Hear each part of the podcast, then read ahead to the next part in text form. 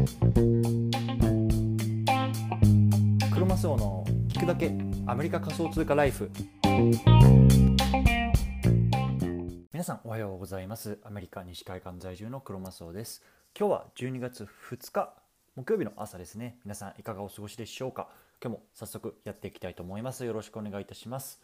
さて今日のテーマなんですけれども今日は副業を始めた時にやってはいけない3つのことこんなねテーマで話していきたいなと思います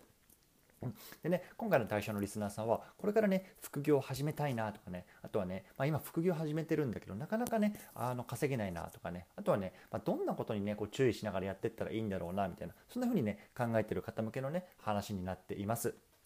で、僕自身ねちょうど今月で副業を始めて1年経ちました。でねこう1年あのこういろいろ試行錯誤しながらやってきて、まあ、おかげさまでねこう、まあ、3000ドルぐらいですかね、まあ、日本円で言うと30万円強ぐらいをねこう1年で自分でこう稼ぐことができてるので、まあね、あのそれも踏まえてこうアメリカの方でね、まあ、いわゆる法人というか会社をねこう設立しましたでね本当に僕自身もねこう最初全然稼げなかったので、まあ、そういうのね経験も踏まえてね最初ね自分がやってたことででそれをねこうどう改善したらね、まあ、稼げるようになっていったかみたいなところをね今日話していきたいと思いますのでね興味がある方は是非聞いてみてください。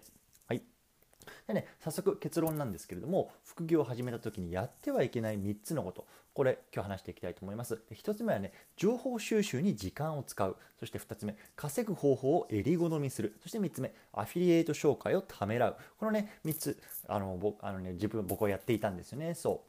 う。なので逆に言えばね、まあ、これらをねあのきちんとやっていけばね、まあ、あの稼げるようになるんじゃないのって思いますのでぜひ聞いてみてください。はい。でね、この番組では、ボーダーレスに食っていくっていうのをテーマにね、アメリカから毎日配信しています。ビジネスや投資を通じて、国境にとらわれずにお金を稼いでこう生活していきたい方に向けて、1日1つ、Tips とかノウハウっていうのをお届けしています。仮想通貨や NFT、メタバースを中心に、株式投資であったりとか、不動産投資、副業などについても語っていきますので、興味ある方はぜひ登録をよろしくお願いいたします。はい。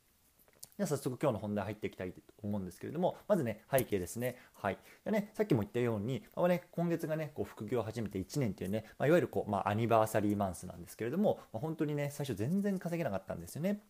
でなんで稼げなかったのかなっていうねこうやっぱ1年を総括した振り返りとかをま最近していて、まあ、そういう経験っていうのをね、まあ、これから始める皆さんとかっていうのにねこう伝えることができたらなと思ってねこう話しています。はいじゃ早速なんですけれどもあ話していきたいと思います。副業を始めた時にやってはいけない3つのこと。1つ目ですね情報収集に時間を使う。これですねこれ非常に大切だと思います。ね皆さんノウハウコレクターっていう言葉知ってますか？ねいわゆるどういうふうにやるかっていうねノウハウばかりを集めてしまう人のことをノウハウコレクターっていうんですけれども、まあね、自身僕自身ね結構ノウハウコレクターだったことあるんですよね。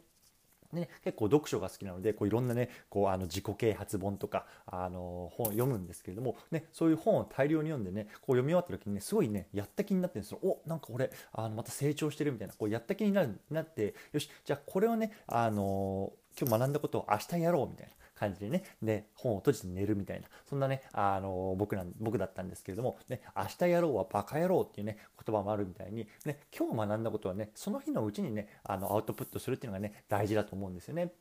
でね、まあ、インプットとアウトプットの比率なんですけども、3、7ぐらいでいいんじゃないかなと。ね、3インプットしたら7アウトプット。ね、本当にね、アウトプットすることによって学べることっていっぱいあるんですよね。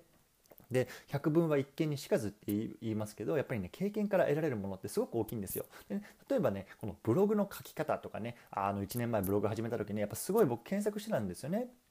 さすごいあのブログの書き方とか調べてさこういうねいろんな方のブログの書き方とか読むとさあなんか俺もブログの書き書き方上手くなってるとねこう思い込むんですよね。でねこう実際に書くわけじゃないですか。いやめちゃめちゃ難しいんですよね。あれこれどうやって書いたらいいのかなとか。あのブログの書き方でね学んだことと実際に書くことってねほんと全然違うんですよね。そもそもね、ま、ワードプレスっていうので僕ブログ書いてるんですけどワードプレスの使い方がねもう全然わからんと。難しいと。でもすっげえ時間かかるし。っていうことでねやっぱりねあの本当に自分がこうホームページインターネットとかからねあのであの得る情報と自分でやってみることっていうのは全然違うのでもうとにかくね腕をあの動かして自分でやるもう情報収集対、えー、と腕を動かすのは3対7これぐらいのね比率でやるっていうところをね心がけています。はいでね、1つ目ですね、情報収集に時間を使うということでした。はい。でね、これから2つ目、3つ目話していきたいと思うんですけれども、1回区切られ区切チャプター区切りたいと思います。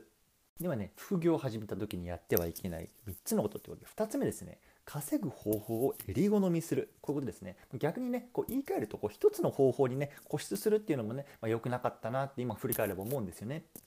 最初ね、まあ、去年こうあの副業を始めた時に僕はねこうブログで稼ぐんだって言ってねあのずっとねこうブログをねあの書いたりとかこう書くための材料とかっていうのを情報収集してたんですけれどもまあねあの本当3ヶ月経っても4ヶ月経ってもね全然稼げないんですよね。そこでねちょっとねマインドを切り替えてまあねじゃまずはもうあの1円1ドルを発生させようっていうところでねこういらないものをねこう Facebook とかメルカリとかで売り始めたんですよね。そう。でねそしたらね結構売れ始めたんですよ。ね、やっぱりねこうどうやったらねあのいらないものであっても買ってもらえるかとかねあのそのためにねどういうような文章を書いたらいいかとかっていうのをねこう学んででかつねそれをこうどんどんどんどんこう売っていくみたいないうような感じだったんですけれどもやっぱりね売るのもなかなか難しいんですけれどもでもねこう少しずつ売れ始めたんですよね。さあ僕もねなんかやっぱり背取りなんてとかさ物販なんてみたいなねそんなんで稼ぐのなんてダサいみたいなすごいマインドがあったんですけれども本当今考えるとねそんなのすっごいちっぽけなことだと思いますし、まあね、もう本当はそんなの捨ててもうとにかくねこうあの目の前にある案件っていうのをこう拾っていくことによってこう、ね、こう収益が発生させててでかつねやっぱ収益が発生することによってこう自分の中でも自信になっていくんですよね。あ今日はねあの1セント稼げたなとかね。あ今月は10ドル稼げたなとか。お100ドル稼げたなとか。これがねどんどんどんどん大きいことになっていくよってとにかくねあの自分の自信にもなっていくのでとにかくもうね稼ぐ方法っていうのを襟好みせずにねもう何でもいいからまず発生させるこれがね、まあ、非常に大事なマインドかなと思いました。はいじゃあ最後3つ目なんですけれどもアフィリエイト紹介をためらうこれねやっちゃダメややっちゃいけないことだと思うんですよね。ね、アフィリエイトなんてさ怪しいとかねそんな稼ぎ方は悪だみたいなね、まあ、やっぱりまだありますよね、まあ、特にねあの日本人の中にはこういうね考え方持ってる方まだまだいると思うんですけれども僕もねもともとねそういうようなマインドを持ってました。いやこれ稼ぎ方怪しくないとかこんなのね家族にバレたらねなんか恥ずかしいなとかねそんな風に思ってたんですけれどもそうだからねそのこのブログのここにねあのこのリンク貼っていいのかなみたいなそんな感じだったんですけれども、まあ、結論から言うとね、どんどん紹介した方がいいし、どんどん貼った方がいいし、どうせね、あのあなたのブログなんて見られてないし、僕のブログでも見られてないしっていう感じなので、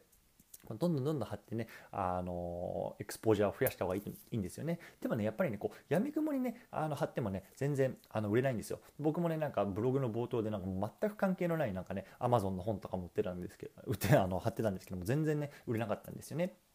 やっぱり闇雲に入るんじゃなくてきちんとねこの読者とか、まあ、相手聞いてる、まあ、これリスナーさんとかねのねこう痛み、まあ、どんなところに困ってるかみたいなのをねきちんと沿うようなねこう記事を書いたりとか、まあ、内容を発信するっていうのが非常に大事だなと思うんですよね。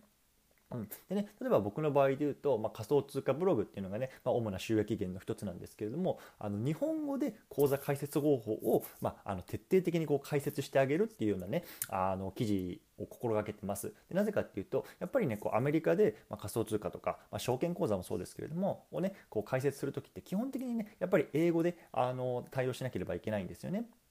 で中にはやっぱりその英語がねあまり苦手じゃなくてこうあの、まあ、駐在とかあとはそういうなんだろうあの帯同する家族としてこう来てしまってるというような方も多いと思うんですけどもそういった時にねやっぱりもう英語だけのねホームページ見るともうそれだけでねこうなんかああもういいやってなっちゃう方とかも多いと思うんですよね。でもねそこがね ま僕自身もそうだったのでやっぱりね、まあ、そういう痛みもわかるしでもねそこをねこう日本語でこうこうこうやってやっていくんですよみたいなこうねステップステップを踏んでねこう説明してあげることでね、まあ、あの非常にねこうアクセスが増えてきたししで、ね、これをやることによって、まあ、収益自体もねあの増え始めたんですよね。そうもうだからねさっきのあの2つ目でも言ったようにとにかくね目の前の案件を拾っていく、まあ、とにかく1ドル1円発生させるっていうことが非常に大事なのでもうアフリアフィリエイトの紹介とかっていうのもためらわずにねこうどんどんどんどんやっていくのがいいと思っています。はい